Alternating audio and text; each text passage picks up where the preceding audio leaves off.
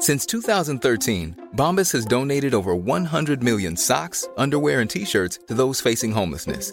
If we counted those on air, this ad would last over 1,157 days. But if we counted the time it takes to make a donation possible, it would take just a few clicks. Because every time you make a purchase, Bombas donates an item to someone who needs it.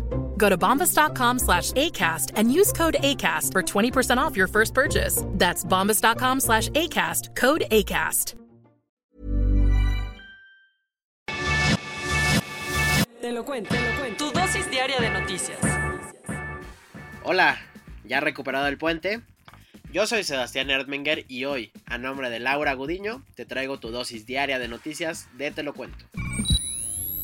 ¿Falsas promesas? Según Emmanuel Macron, Vladimir Putin y él se hicieron amigazos y hasta ya le prometió una desescalada en el conflicto con Ucrania. O Emmanuel Macron es muy optimista y buen negociante, o Vladimir Putin muy buena onda y tan receptivo que en una sentadita se le puede convencer de cambiar toda una estrategia geopolítica militar. Cualquiera de las dos suena un tanto descabellada, pero según el mandatario francés, él y el líder ruso se entendieron tan pero tan bien en la reunión que tuvieron el lunes en Moscú, que hasta Vlad ya le prometió que no piensa empeorar las cosas con Ucrania ni emprendería acciones militares. Incluso Macron fue a contarle bien orgulloso el chisme al presidente de Ucrania, Volodymyr Zelensky, en un encuentro que también tuvieron ayer en Kiev. Allí, Zelensky, que no tiene dos dedos de frente, ni se inmutó en creerlo y prefirió decir que quiere ver hechos y no palabras, por lo que se mantiene escéptico con la supuesta paz de Putin. Y dicho y hecho, el portavoz del Kremlin, Dmitry Peskov, ya salió a decir frente a medios de comunicación que ni se emocionen, que no existe ningún acuerdo y que, si bien hubo diálogo y todo fue bonito, Moscú todavía tiene varias preocupaciones con esta crisis.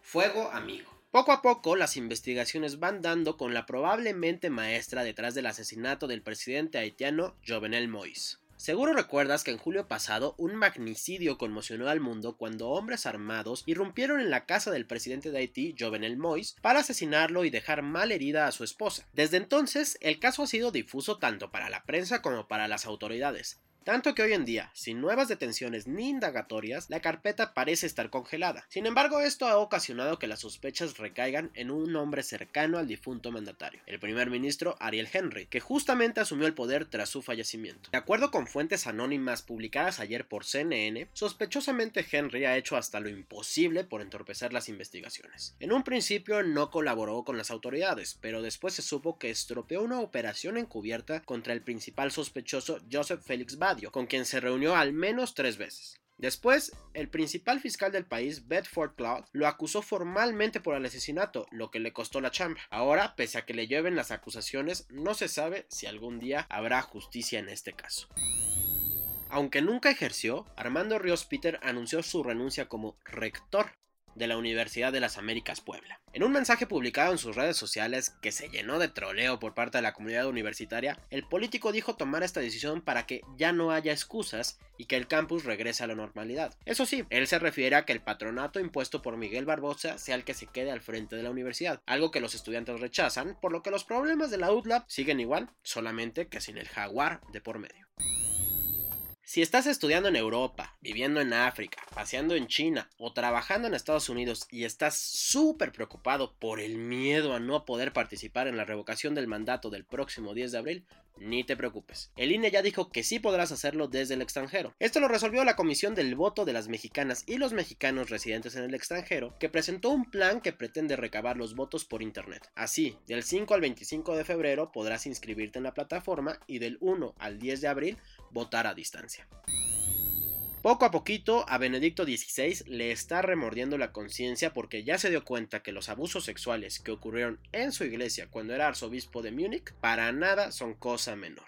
Como recordarás, un informe independiente publicado el mes pasado reveló cientos de casos de aquella época. Es por esto que el Papa emérito pidió perdón en una carta publicada ayer en la que dijo sentir una profunda vergüenza y dolor. Eso sí, aunque se disculpó con las víctimas, negó y se deslindó de haber encubierto estos crímenes y dijo que él ni idea tenía de lo que hacían sus curas.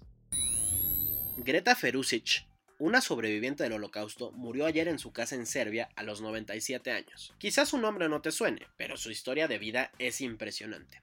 Cuando tenía 19 años, el ejército nazi envió a Greta y a su familia, como a tantos judíos más, al campo de exterminio de Auschwitz-Birkenau. Ella fue la única de su familia que sobrevivió, y como si esto no fuera suficiente, también sobrevivió al sitio de Sarajevo, su ciudad natal, cuando fue acorralada por las fuerzas de Yugoslavia y de la autoproclamada República Spritska durante casi cuatro años en medio de la guerra bosnia en la década de los 90.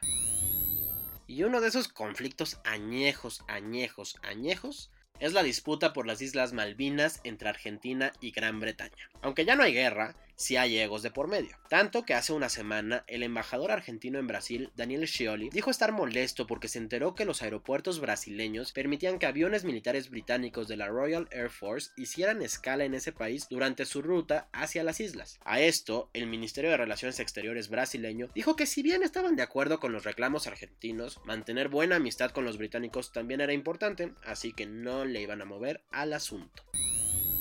Por más increíble que te parezca, un cocodrilo en Indonesia estuvo 5 años con una llanta atorada en su cuello. El animalito de 5.2 metros habita cerca de la isla de Sulawesi y desde 2016 los lugareños lo veían tomando el sol mientras los especialistas en conservación animal trataban de agarrarlo para ayudar, aunque eso sí, nunca, nunca, nunca tuvieron éxito. Hasta ayer, cuando a Tilly, un vendedor de pájaros de 34 años, se le ocurrió usar un pollo como carnada y unas cuerdas para atraparlo y así echarle montón para quitarle el neumático del cuerpo. Así sucedió y la gente lo devolvió sano y salvo a su hábitat después de 5 años atrapado con esta llantita.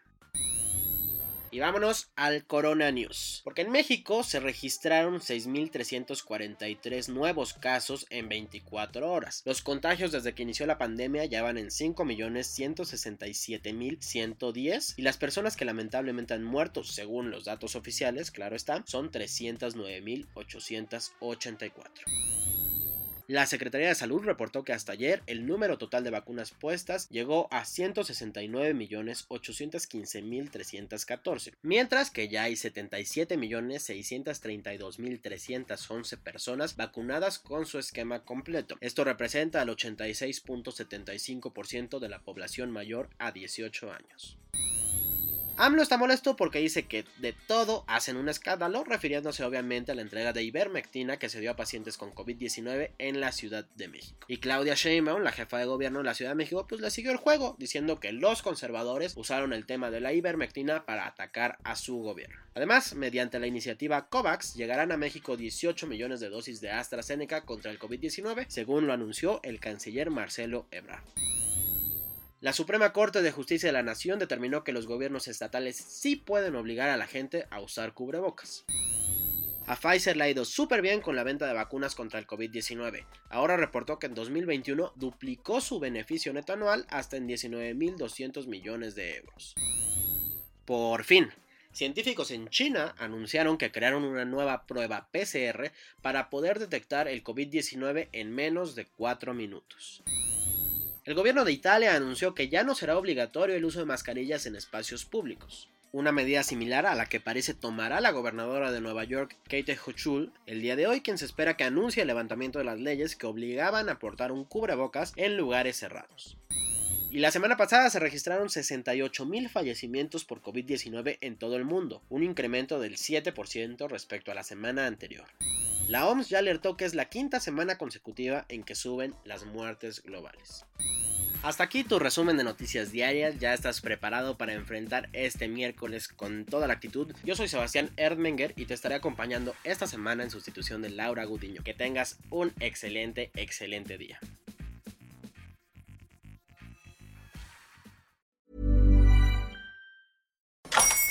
Hola, buenos días, mi pana.